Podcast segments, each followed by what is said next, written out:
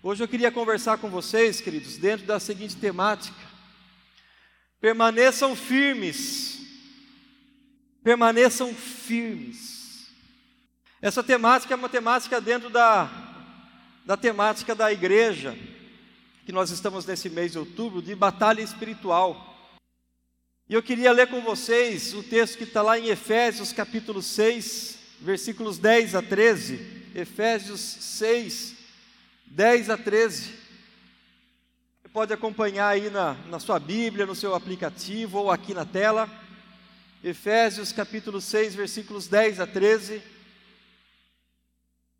A palavra de Deus nos diz o seguinte: finalmente, Finalmente, fortaleçam-se no Senhor e no seu forte poder, vistam toda a armadura de Deus para poderem ficar firmes contra as ciladas do diabo, pois a nossa luta não é contra seres humanos, mas contra poderes e autoridades, contra os dominadores deste mundo de trevas, contra as forças espirituais do mal nas regiões celestiais. Por isso, vistam toda a armadura de Deus para que possam resistir no dia mau e permanecer inabaláveis depois de terem feito tudo. Vamos orar mais uma vez? Deus, a tua palavra foi lida e eu peço em nome de Jesus que o Senhor agora fale ao nosso coração, usa a minha vida, Deus, me coloco nas tuas mãos como instrumento, como canal do Senhor, ó Deus, a cada um de nós aqui, que o Senhor fale comigo e através da minha vida, Deus, ao coração desses adolescentes, desses jovens que estão aqui. Trabalha, Deus, no nosso coração. Fala conosco. Ó Deus, e que não haja, Senhor, barreiras para o mover do Teu Espírito Santo aqui no nosso meio, em nome de Jesus. Amém e amém. Finalmente, olha só o que o apóstolo Paulo fala aqui. Dentro desse contexto de batalha, Paulo fala: finalmente fortaleçam-se no Senhor e no seu forte poder. Por que que Paulo fala finalmente? Se vocês forem observar aqui esse finalmente aqui, gente, quando Paulo escreve esse finalmente, ele não está falando assim, bom, então para finalizar, né?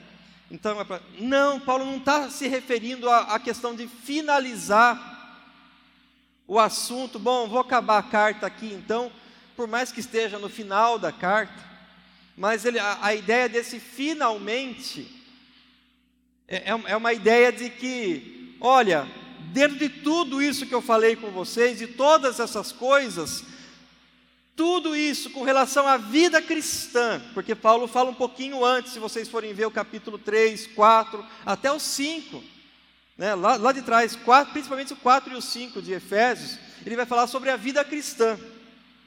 Então, daí ele chega aí e, e, ele fala, finalmente, com relação à vida cristã, significa que, com relação à vida cristã, a nossa vida, tudo isso converge para isso que eu quero falar agora. Todas essas coisas estão convergindo para esse lado. Porque é isso que vocês precisam prestar atenção de tudo isso que eu falei, tudo isso é muito importante, mas preste atenção nisso que agora tudo isso ele, ele, ele se resume, ele se aplica aqui, ó. Finalmente, fortaleçam-se no Senhor. Tudo que eu falei para você está convergindo aqui, nesse ponto, nesse ponto importante aqui que eu estou falando com vocês. E do que Paulo estava então falando antes, como eu falei para vocês, ele estava falando justamente sobre a vida cristã. Se vocês forem olhar aqui um pouquinho antes, capítulo 4, versículo 1 de Efésios, vai falar assim: ó, como prisioneiro no Senhor, rogo-lhes que vivam de maneira digna da vocação que vocês receberam então ele está falando aqui, ó, vivam de forma, de uma maneira digna, vivam de uma maneira que vocês possam honrar o nome de cristão. Vivam de uma forma com que vocês possam falar assim: puxa, eu sou cristão e eu estou é, glorificando a Deus com a minha vida, com as minhas atitudes. Eu sou cristão e olha, eu, eu posso reafirmar, porque Deus tem me fortalecido, eu posso, eu posso afirmar isso, eu sou cristão. É disso que Paulo está falando aqui. Ele fala finalmente, por quê?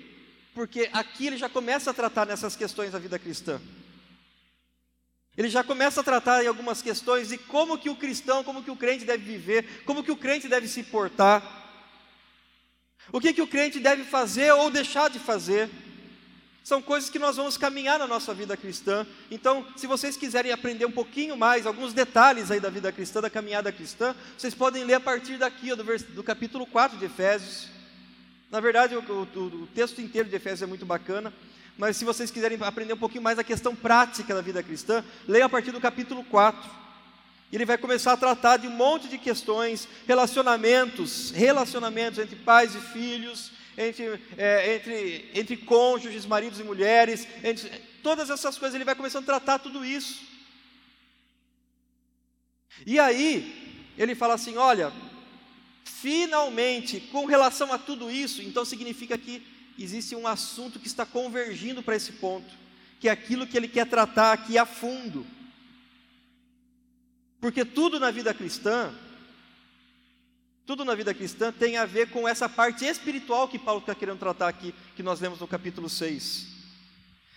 E é disso que nós vamos falar um pouquinho agora para vivermos de maneira digna de sermos chamados cristãos, e para isso os cristãos vivem essa vida conforme os propósitos de Deus.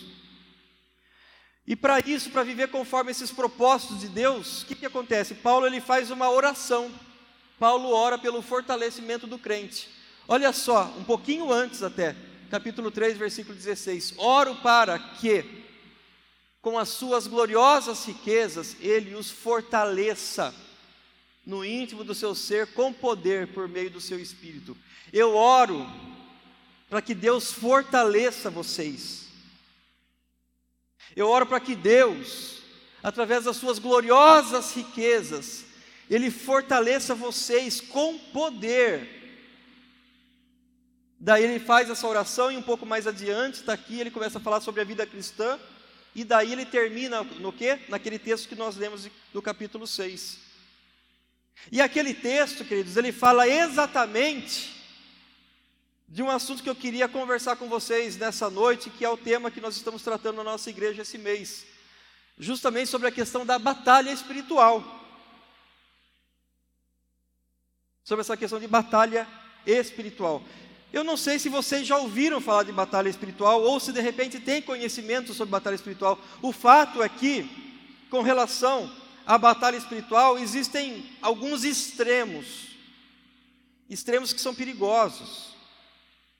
Algumas pessoas acham que tudo, tudo é o diabo, tudo é, é ah, não, nós estamos numa batalha e a pessoa parece que não tem tranquilidade, não tem sossego, a, a cabeça dela fica só focada naquilo e a pessoa fica, parece que vivendo uma paranoia. Por outro lado, algumas pessoas também vão para um outro extremo,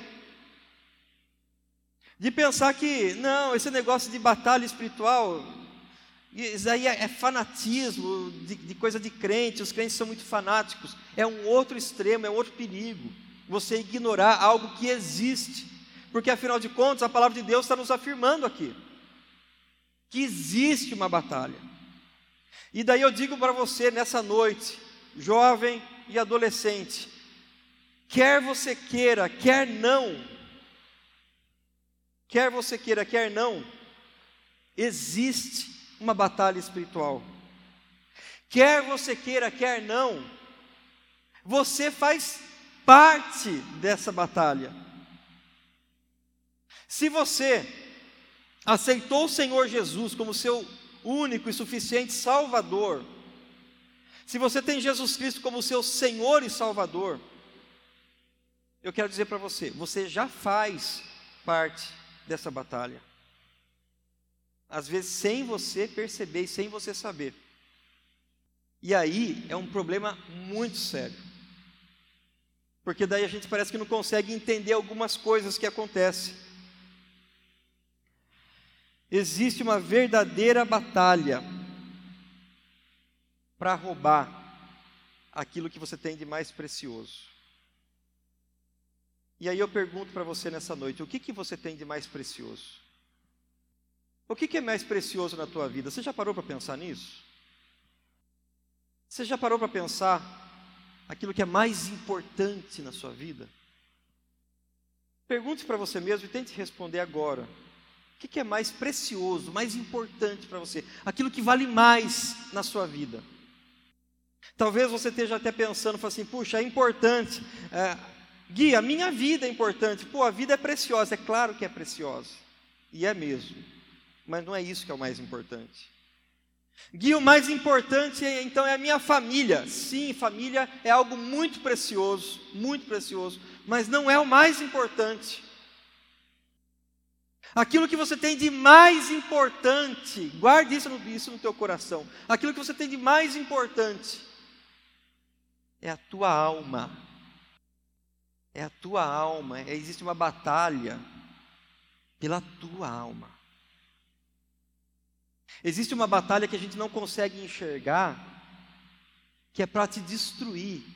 Mas não é para te destruir de passar uma rasteira em você e de você se dar mal na vida, de você, é, é, puxa, não estou contente hoje, estou tô, tô mal, ou ah, não estou feliz. Não é, não, é, né, não é nessa perspectiva, porque tudo isso, às vezes, pode fazer parte de uma de uma cilada, de uma armadilha para a sua vida. Quando a gente pensa, puxa, o diabo quer me destruir, o diabo não está pensando em, em, te destruir e te, de, te fazer uma pessoa mais triste. Não, ele quer destruir a tua alma, isso que ele quer te destruir. Sabe por que, que ele quer destruir a tua alma? Porque você é precioso para Deus. Porque a tua alma, a tua vida foi comprada com o sangue de Jesus. E tudo aquilo que é precioso para Deus, o diabo quer atrapalhar, quer destruir, quer botar o dedo para jogar areia na engrenagem. Por isso, precisamos estar atentos que nós estamos num contexto de batalha espiritual, pela tua alma. Gui, mas eu estou muito tranquilo, está tudo muito bem na minha vida. Cuidado, pode ser até uma cilada, pode ser até uma armadilha na sua vida. Porque nem sempre o diabo quer te destruir para te botar para baixo, porque ele quer destruir a tua relação com Deus. O diabo quer te afastar do Criador. O diabo quer destruir os propósitos que Deus tem na sua vida. E quando você se rende a Jesus, quando nós nos rendemos a Jesus, nós estamos agora vivendo numa outra perspectiva, nós somos agora cidadãos do reino de Deus.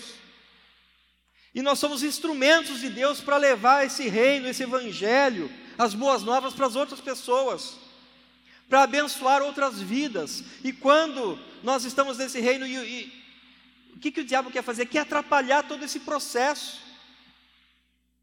para que você não seja bênção para ninguém, para que Deus não cumpra os propósitos na sua vida e principalmente para te afastar de Deus, para que você não tenha relacionamento com Deus, para que você não se relacione com Deus, para que você não o conheça profundamente. É isso que o diabo quer fazer com você. É isso que a gente chama de batalha espiritual, porque é algo que é contra a nossa alma, que é aquilo que a gente tem de mais precioso na nossa vida. E nessa batalha, eu quero dizer uma coisa para vocês. Tá, joia, Gui, e aí, beleza. Eu entendo agora que é importante a gente entender sobre essa questão de batalha. Tá, mas como que é esse lance de batalha? Eu quero dizer uma coisa para você. Nós lutamos basicamente na batalha espiritual contra três forças, contra três inimigos da nossa alma. Guarda isso no teu coração. Você, você luta existe uma luta que você, não é só você contra contra a, a, a, meu vizinho está tá, tá me perturbando as ideias. Aquele meu colega da escola ou meu colega de trabalho não, não dá sucesso. Não é isso. Existem três forças que nós temos que lutar, que são contra nós, para nos derrubar, para nos afastar dos propósitos de Deus e para nos afastar de um relacionamento íntimo e profundo com Deus. Essas três forças são a carne, o mundo e o diabo. É verdade. A carne, o mundo e o diabo. Olha o que, diz a palavra do Senhor com relação à carne. Porque a carne luta contra o espírito, o espírito contra a carne, porque são opostos entre si, para que vocês não façam o que querem, ou vocês não façam aquilo que Deus tem para vocês como propósito principal na vida de vocês. Existe uma luta contra a nossa carne a partir do momento, a partir de lá de Gênesis 3, quando teve a queda do ser humano, quando o ser humano pecou, a nossa, a nossa carne, a nossa vida, ela, ela mudou, a nossa perspectiva mudou. E não é só a nossa carne física, assim, sabe? Esse, isso que a gente consegue pegar, mas as, as nossas intenções, as nossas vontades, os nossos desejos são totalmente para o mal. São totalmente inclinados para o mal. Então, tipo assim, a minha inclinação natural, a minha vontade natural, não é glorificar Deus agora, é glorificar a mim mesmo. É disso que a gente está falando de muitas vezes lutar contra a carne. Porque a gente quer o quê? Aquilo que a gente acha que é melhor para a gente. A gente quer aquilo que vai, puxa vida, nos colocar lá em cima, no pedestal, puxa, as pessoas vão olhar, por quê? Porque a gente quer aparecer. Eu me lembro daquela passagem que, que João Batista estava tava, tava caminhando, daí vieram alguns discípulos falando: Olha, é, será que aquele lá que é, que é o cordeiro, aquele que você está anunciando, mas a, daí João Batista fala: convém que ele cresça e que eu diminua. Sabe o que, que significa isso? João Batista falou assim: olha, não, não é minha carne que está mandando, é o meu espírito, porque eu estou glorificando a Deus. Eu não quero aparecer, quem tem que aparecer é o Senhor. Quem tem que aparecer aqui é Deus. Quem tem que ser glorificado aqui é o Senhor, não é a minha vida. Não é o que eu quero, mas sim o que o Senhor quer. É essa luta que nós temos quando nós falamos de batalha espiritual, nossa luta contra a carne, contra as nossas vontades, os nossos desejos e até mesmo os nossos impulsos, que nos levam a fazer coisas para o nosso deleite, para o nosso prazer e não para glorificar o Senhor. Uma outra luta que nós temos, além da carne, é luta contra o mundo. Como assim, Guilherme, mundo? Então nós vamos lutar contra o planeta Terra? Vamos queimar tudo? Então, não é disso que ele está falando. Tá? Quando a gente fala que a nossa luta é contra o mundo, olha só o que a Bíblia fala: não amem o mundo nem as coisas que há no mundo. Se alguém amar o mundo, o amor do Pai não está nele. Porque tudo que há no mundo, os desejos da carne, os desejos dos olhos e a soberba da vida, não procede do Pai, mas procede do mundo. O mundo, gente, para a gente entender que, que é um inimigo que quer nos fazer destruir, que, que, que quer nos destruir, nos fazer é, é, nos afastar de Deus. O mundo é um sistema maligno que vai contra os princípios de Deus. É isso que a, que a Bíblia chama de mundo. Então, tudo que tem no mundo, que a gente pode dizer que é, é a forma com que as coisas funcionam, eles vão contra os princípios de Deus. Por quê? Se a gente for pensar no nosso país, tudo tem um jeitinho para se fazer. Ah, o certo é, é fazer assim, mas eu posso fazer assim também. Ah, tem um jeitinho. Se você conversar com fulano, se você, ah, não, ah, então se a gente der um, isso é o jeitinho que do mundo, é, esse, é, é essa forma do mundo caminhar. É esse jeito, é esse sistema que o mundo vive. Qual que é o sistema que o mundo vive? Ah, porque você tem que buscar aquilo que o seu coração está inclinado. Puxa vida, é, você tem que viver de uma forma com que você se sinta bem, porque isso é o que o mundo fala. O mundo fala, o mundo fala que a gente tem que, que, que o amor são todas as formas de amor que a gente entende, é, é isso mesmo. É a forma com que o mundo está pregando. É a forma com que o mundo prega. Porque, porque o mundo está tá indo nesse sentido, nessa direção. E se a gente seguir aquilo que o mundo prega, as suas ideologias, a sua forma de enxergar a vida, de, de se comportar. Você tem que ser feliz a qualquer custo. Porque a felicidade sua tem que estar acima de tudo. Onde que está isso na Bíblia? Onde que está isso nas Escrituras? Mas é, o que, que é? É a forma com que o mundo age e quer que a gente entre nessa dança também. O mundo quer que o crente entre nesse esquema também. Ah, porque para você ser feliz ou aproveitar a vida, você tem que fazer isso, é, você tem que beber até cair. Você tem que sair com todos os meninos, ou com, aí que você está aproveitando a vida. Essa é a forma o que do mundo. Do mundo. Esse, é, esse, é desse sistema que nós estamos falando aqui. E o mundo, gente, esse sistema é algo que vai contra contra aquele que está buscando viver uma vida de maior comunhão e intimidade com Deus. Porque se você entrar nos padrões do mundo, você fala assim, não tem nada demais isso, Gui. Cuidado com essas frasezinhas, não tem nada demais. Você entra nisso daí, de repente, quando você vai ver, você deu um passinho além, mas não é pecado também. Mas a Bíblia fala: todas as coisas me são lícitas, mas nem todas convêm. O apóstolo Paulo também fala lá aos Coríntios que todas as coisas me são lícitas, mas nem todas edificam. Então, gente, quando eu falo de sistema do mundo, a batalha espiritual, nós lutamos contra o mundo, é todo esse sistema que nos empurra numa direção que vai contra a vontade de Deus e os propósitos de Deus para a nossa vida. E quando a gente vai ver, a gente está na onda, o que, que a gente vai ver? A gente já se afastou de Deus, muitas vezes está distante de Deus. Por quê? Porque nós entramos nesse sistema.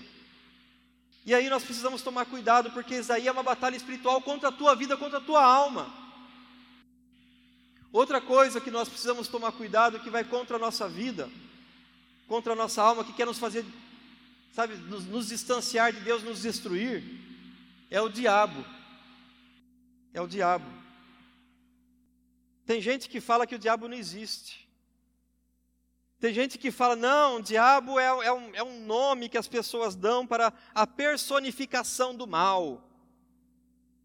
Diabos são aquelas pessoas que são cruéis, assim, assim. A, pessoa fica filosofando, viajando na maionese.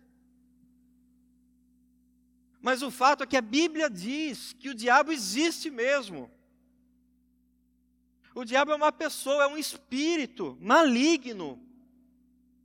E sabe o que, que ele quer fazer? Ele quer te destruir, ele quer destruir a tua relação com Deus, porque ele vai tudo contra aquilo que Deus fez porque ele odeia tudo aquilo que Deus faz.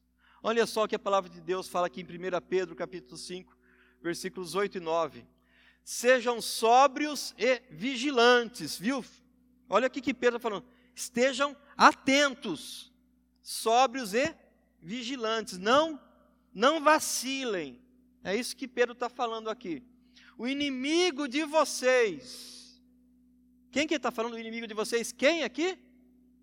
O diabo.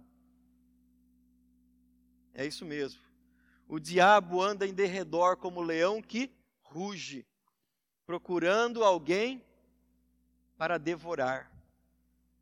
Por isso, resistam-lhe firmes na fé. O diabo, o diabo, ele existe, ele está procurando quem ele vai devorar. Ele está procurando, ele, ele, ele arma ciladas, ele arma armadilhas, ele cria armadilhas. Eu digo uma coisa para você: Deus, ele está em todo lugar, ele pode estar onde ele quiser, em vários lugares ao mesmo tempo, porque Deus, ele é onipresente.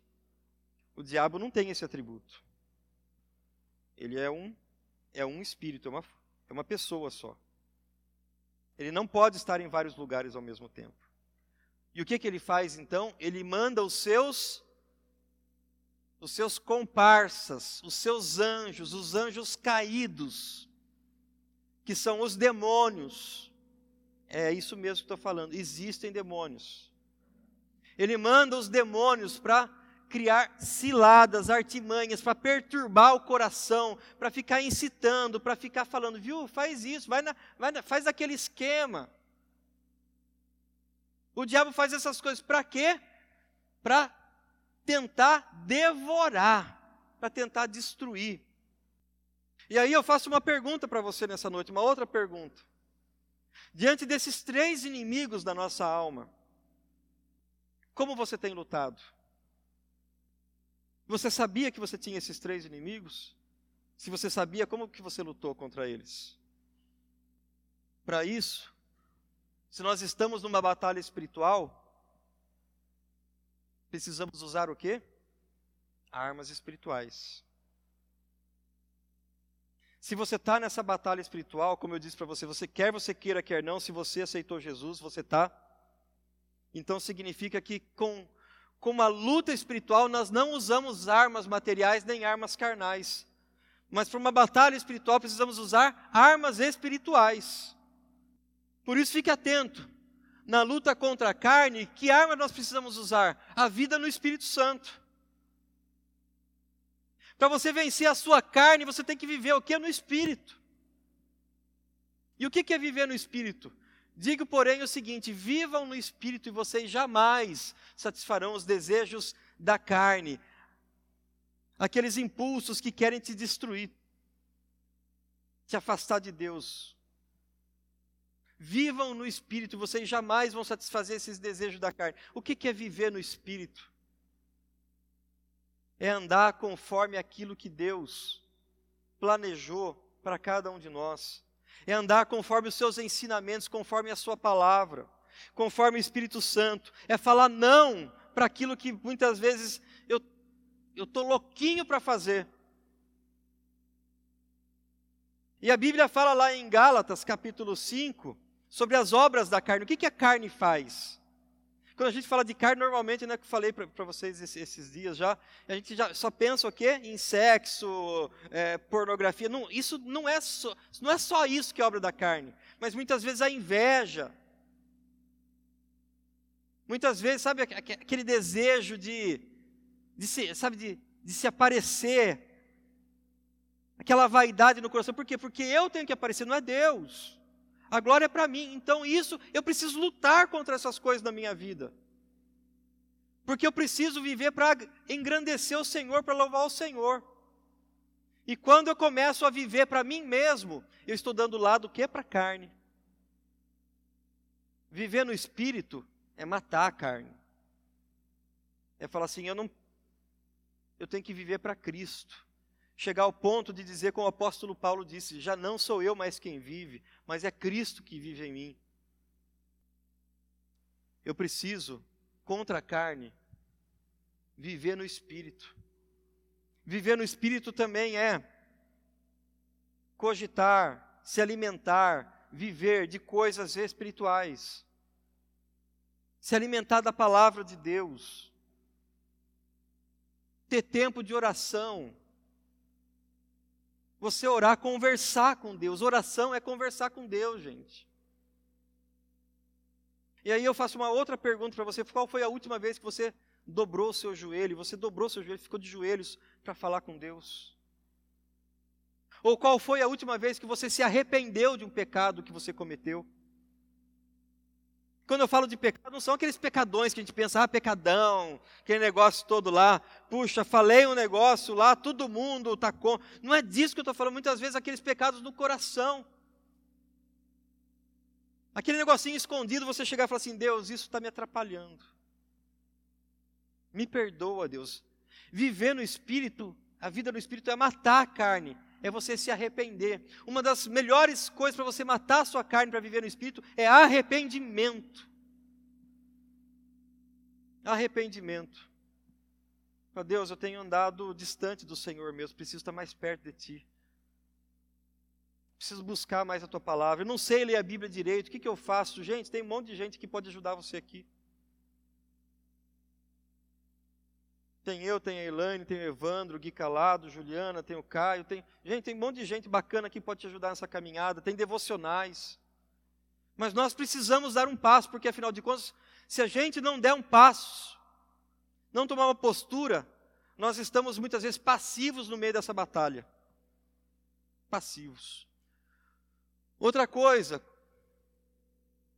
contra o mundo, qual que é a nossa arma espiritual contra o mundo?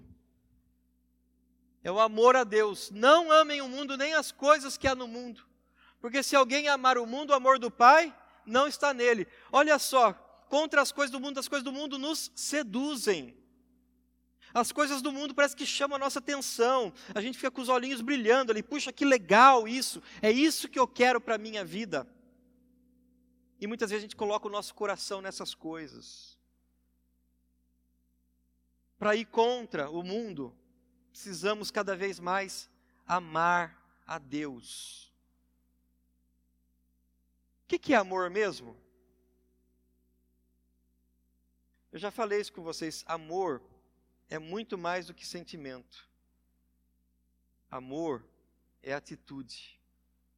E quando a gente fala de amar a Deus, que é atitude, é atitude muitas vezes de obediência.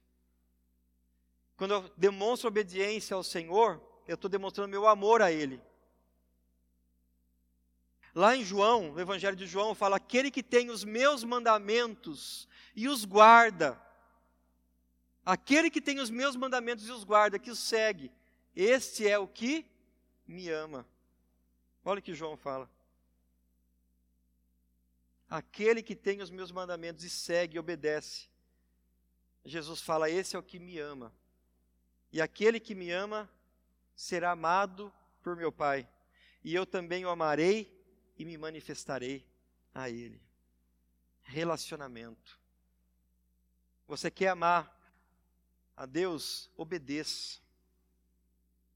Obedeça. Tire o seu amor das coisas do mundo. Tem muita coisa que é legal, bacana, mas o nosso coração não deve estar nisso. Precisamos demonstrar o nosso amor a Deus. Porque se o nosso amor estiver no mundo, o amor do Pai não está em nós. Se o teu coração estiver nas coisas do mundo, o amor do Pai não está em você. Por isso, a gente tem que lutar nessa batalha, para que o nosso coração não seja inclinado para essas coisas, dia após dia. Por fim, a última arma espiritual, agora contra o diabo, é vestir a armadura de Deus. Puxa, para lutar contra o diabo, o que, que eu tenho que fazer? Eu tenho que estar tá vestido com a armadura de Deus. Olha o que, que diz aqui: vistam toda a armadura de Deus para poderem ficar firmes contra as ciladas do diabo. Isso significa que para o diabo a gente tem que resistir. Escuta o que eu estou falando. A carne, gente, contra a carne a gente tem que fugir. Mas contra o diabo nós temos que resistir. Da, carne, fuja, vaze. Quando a carne começar a falar mais alto, vaza. Não sei se vocês lembram aquele, aquele episódio lá de José no Egito. O que, que aconteceu com, com José? Ele estava sendo assediado pela patroa dele, pela mulher do, do chefe dele. A mulher começou a agarrar ele, ele não, ele não ficou, atenção, ele não ficou lá de joelho, lá orando, porque não, porque eu vou resistir. Não, contra a carne, vaza, sai correndo. O que, que José fez? Vazou, saiu correndo. Então, contra a carne, fuja, mas contra o diabo, resista. Contra o diabo você tem que resistir. E como que a gente vai resistir ao diabo? Vestindo toda a armadura de Deus. Quais são essas armaduras? Efésios 6, lá do 14 ao 17, diz, fala que é o cinturão da verdade, a coraça da justiça, os calçados do evangelho da paz, o escudo da fé, a capacete da salvação e a espada do Espírito são coisas que, vamos dizer assim, são ilustrações que mostram de coisas que nós precisamos fazer na nossa vida. Quando ele fala, por, por exemplo, aqui, o capacete da salvação, se tem uma coisa que tem que proteger a sua mente, seu coração, é o seguinte: se você é salvo em Jesus, você é salvo, e nada pode tirar isso da sua cabeça. Porque se você é salvo em Jesus, isso deve ser algo que tem que proteger a sua mente contra as mentiras do diabo. Porque muitas vezes o diabo vem para mentir para fazer a gente acreditar numa história que não é verdadeira. Nas falsas narrativas contra, contra a nossa vida. Por isso a gente tem que estar firme aqui com uma verdade na nossa cabeça. Por isso que é capacete da salvação. Quando fala de cinto da verdade, a gente tem que estar o quê? Com a verdade em volta da gente. Nada de mais ou menos, meio termo, não é nada disso. A Bíblia já fala o seguinte: seja o seu sim, sim, o seu não, não. O que passar disso vem do maligno. Então precisamos estar vestidos o quê? Com a verdade.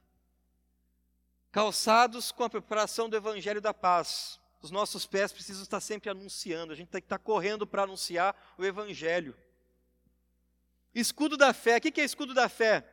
É a fé para você contra os dardos inflamados do maligno. O diabo fica lançando, sabe, setas contra a sua vida, para você, sabe, ficar acreditando em algumas mentiras. Então, o escudo da fé fala assim: não, isso não é verdade. A palavra de Deus é verdade para a minha vida. Então, tudo isso aqui acaba sendo o quê? Algo figurativo para a nossa vida, para a gente viver conforme a palavra de Deus. Para a gente estar tá vestido com essa armadura de Deus para poder resistir contra o diabo.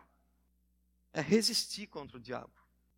Depois de você olhar para todas essas, essas essas coisas, armaduras todas aqui e ver todas essas armas espirituais, quando a gente olha para tudo isso, a gente fica pensando: puxa, Senhor, é difícil. A gente está no meio de uma batalha. Mas eu não quero me afastar do Senhor. Eu não quero estar longe de Ti. Eu entendo que a minha alma é preciosa. Mas quando a gente olha para todas essas armas que a gente falou aqui, eu quero convidar você a olhar um pouquinho para a vida de Cristo.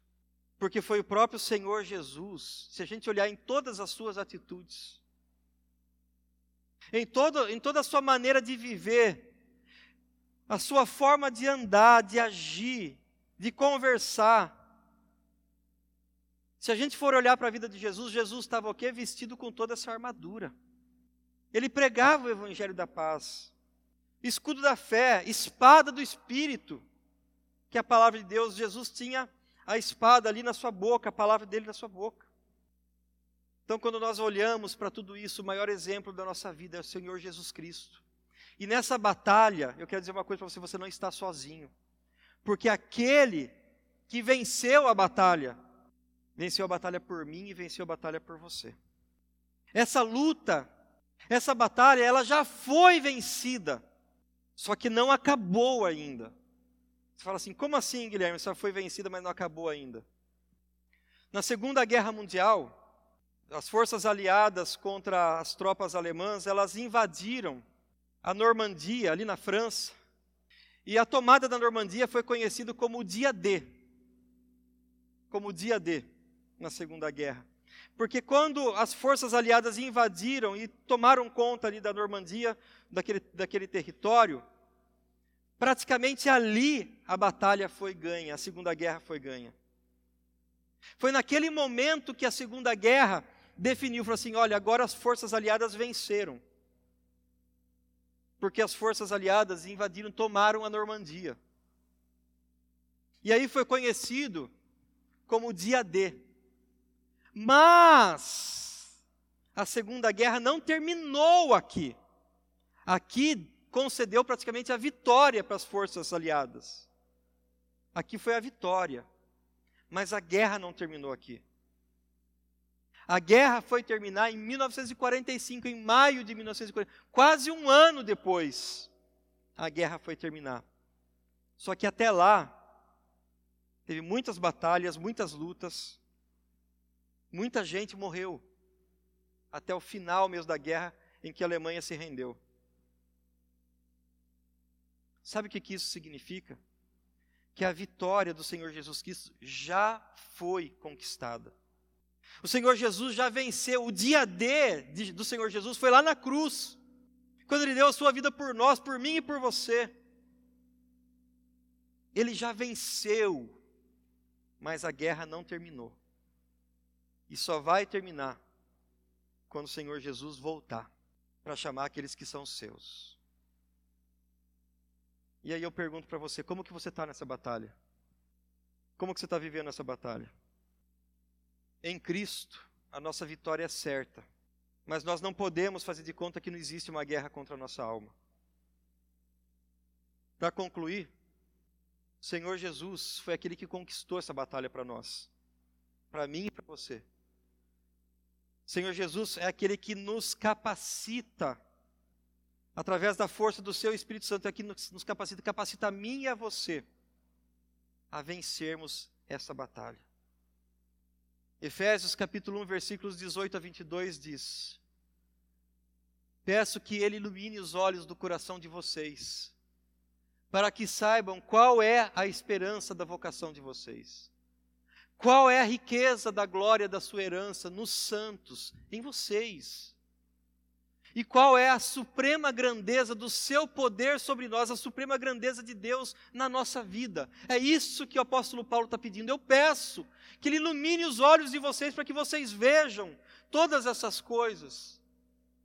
Ele exerceu esse poder em Cristo ressuscitando dentre os mortos e fazendo-o sentar à sua direita nas regiões celestiais, acima de todo principado, potestade, poder, domínio e de todo nome que se possa mencionar, não só no presente século, mas também no vindouro. E sujeitou todas as coisas debaixo dos pés de Cristo, e para ser o cabeça sobre todas as coisas, o deu à igreja, deu a mim e deu a você. Nessa batalha, o Senhor Jesus é vitorioso. Nessa batalha, o Senhor Jesus é aquele nome que está acima de todo nome. Nessa batalha, o Senhor Jesus está muito acima do próprio diabo, do próprio Satanás, porque ó, ele está acima de todo o principado, de toda a potestade, de todo o poder, de todo o domínio. O Senhor Jesus tem poder sobre todas as coisas.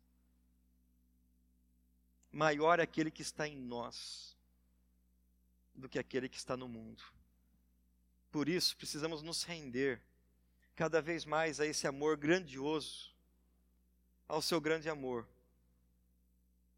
e lutarmos com todas as armas para chegarmos ao fim e dizer como o apóstolo Paulo disse: Combati o bom combate, completei a carreira e guardei a fé. Que cada um de vocês possa dizer: Combati o bom combate. E cada um de nós aqui possamos dizer isso e aguardar a coroa da vida que o Senhor tem preparado para mim e para você.